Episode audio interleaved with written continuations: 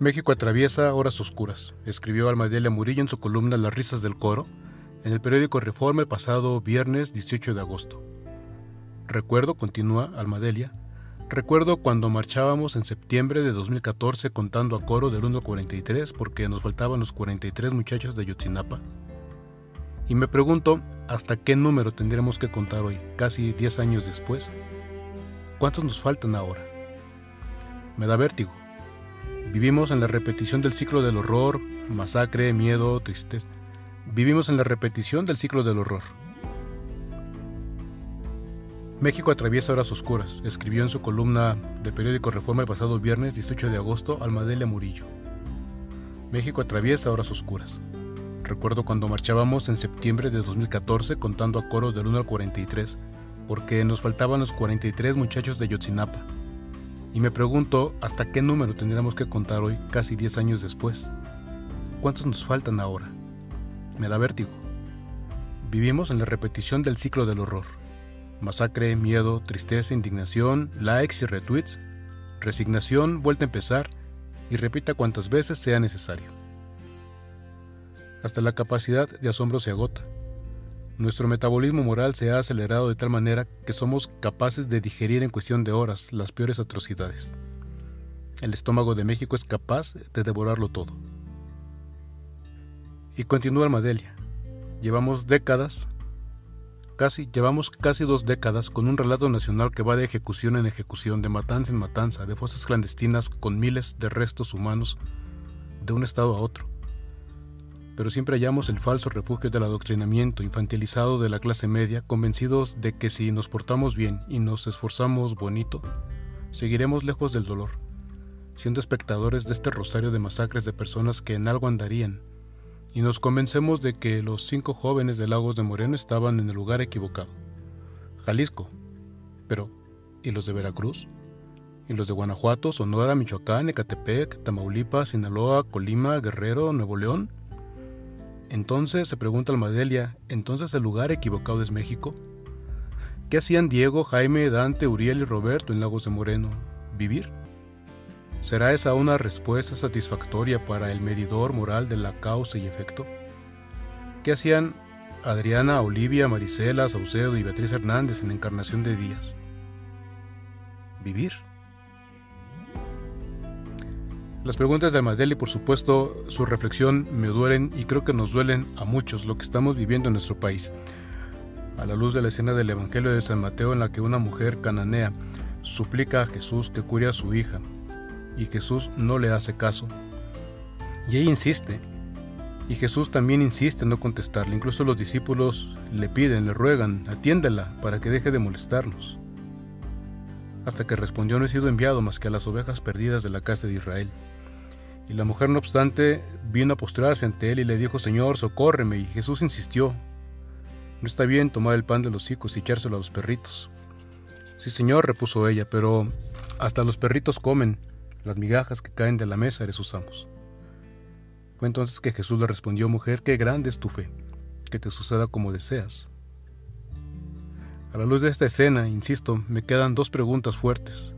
Uno, el silencio de Jesús. ¿Por qué Jesús no respondió a la mujer al inicio, desde la primera vez, a sus súplicas?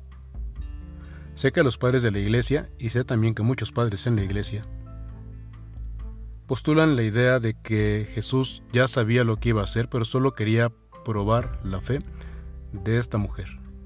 Sinceramente, aun cuando sean los padres de la iglesia, me parece lo menos, por decir lo menos, una descortesía de parte de Jesús pretender poner a prueba la fe de alguien.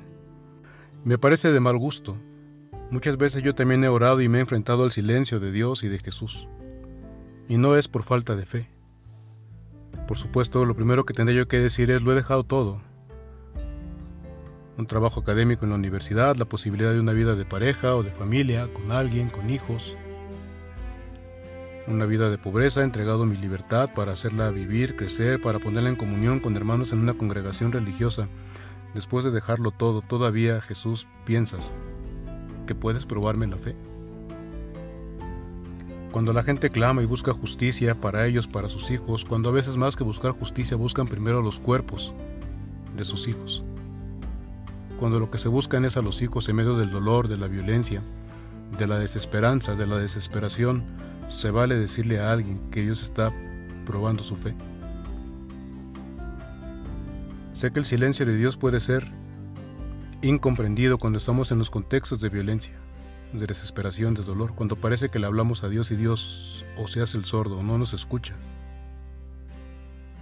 A mí la respuesta, por supuesto, de los padres de la iglesia no me convence.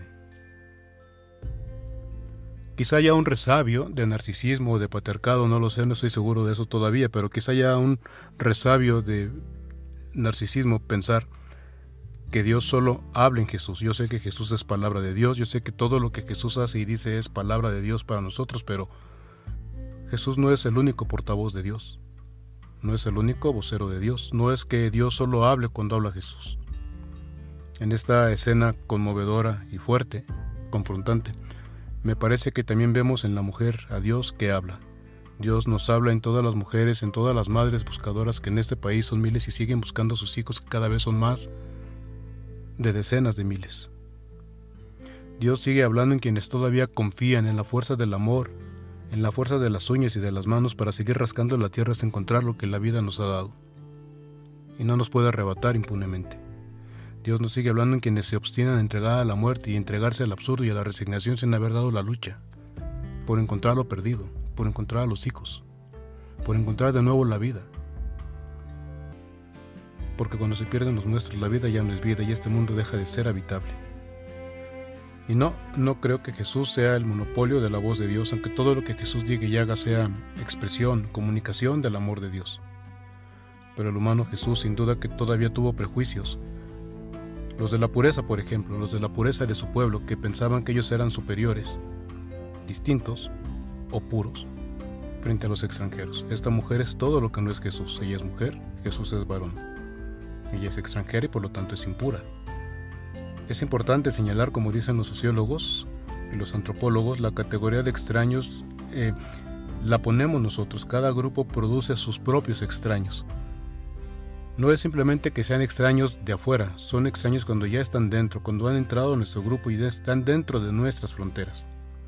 Si hubiera habitantes en Júpiter, los jupiterinos no serán extraños, son simplemente desconocidos. Extraño es cuando el distinto se pone frente a nosotros y nos confronta, nos desafía. Israel produjo a sus extraños, a los extranjeros. Israel en cuanto grupo de pureza produjo a sus impuros, los extranjeros. Los varones en cuanto a grupo de poder también hemos producido un grupo sometido, que es el de las mujeres. Esta mujer entonces es todo lo que Jesús no es. Es mujer, es pagana, pero es madre. Y la fuerza de su corazón la lleva a buscar a Jesús, a confiar, a tragarse la humillación venida de los prejuicios de su pueblo, de tal manera que Jesús no ha puesto a prueba a la mujer, sino que ha superado el error, ha visto lo que no podía ver a causa de la grande confianza que esta mujer está poniendo en él, a pesar de ser varón y a pesar de ser judío. La segunda pregunta que me surge a raíz del Evangelio y de la situación que estamos viviendo en México, dada nuestra tendencia siempre a culpabilizar a las víctimas y decir, ¿sabrá Dios en qué estarían metidos que por eso desaparecieron? La segunda pregunta que me surge es, ¿De veras creemos que haya gente que no merece el amor? Si el amor no depende de merecimientos, ¿por qué entonces nosotros nos atrevemos a decir que hay gente que no merece el amor ni la justicia? ¿O que no merecen la salvación?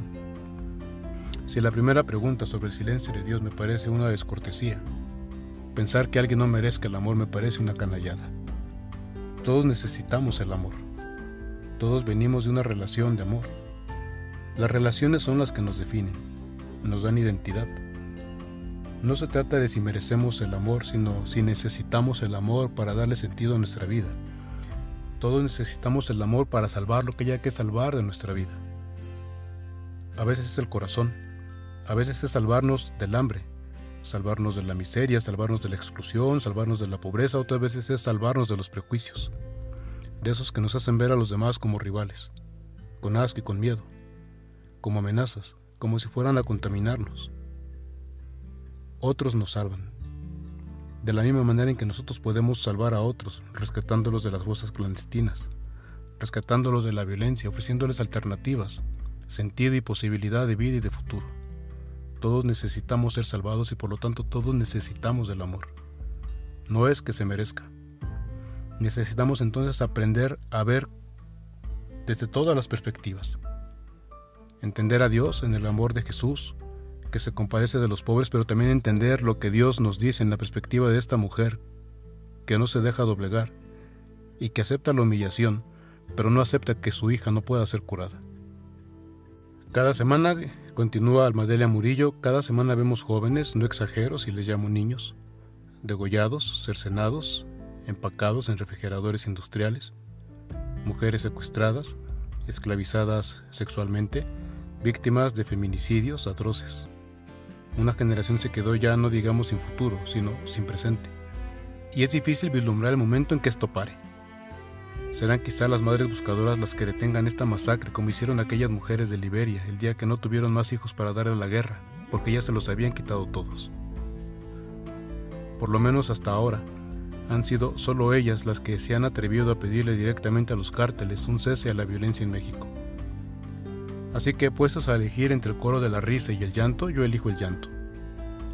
Que al menos será señal de que seguimos sintiendo, que no nos rendimos ante la indolencia, que no nos volvimos sordos a la brutalidad, como esos versos de León Felipe que aseguran que no ha muerto el hombre porque aún existe el llanto, y que toda la luz de la tierra la verá un día el hombre por la ventana de una lágrima. Yo espero que por la ventana de una lágrima no solamente seamos capaces de ver un día toda la luz, sino toda la vida y toda la esperanza. Que por la ventana de una lágrima podamos recuperar la historia que estamos viviendo. Que por la ventana de una lágrima podamos sintonizar con el corazón de estas mujeres buscadoras, no solo de sus hijos, sino buscadoras de lo que quede de humanidad en cada uno de nosotros. Por ellas, como un homenaje a todas las que buscan, que la escena de la mujer del Evangelio nos conmueva tanto que nos demos cuenta que cuando las madres se los proponen, encuentran la salvación y se le arrancan si es preciso al mismo Dios.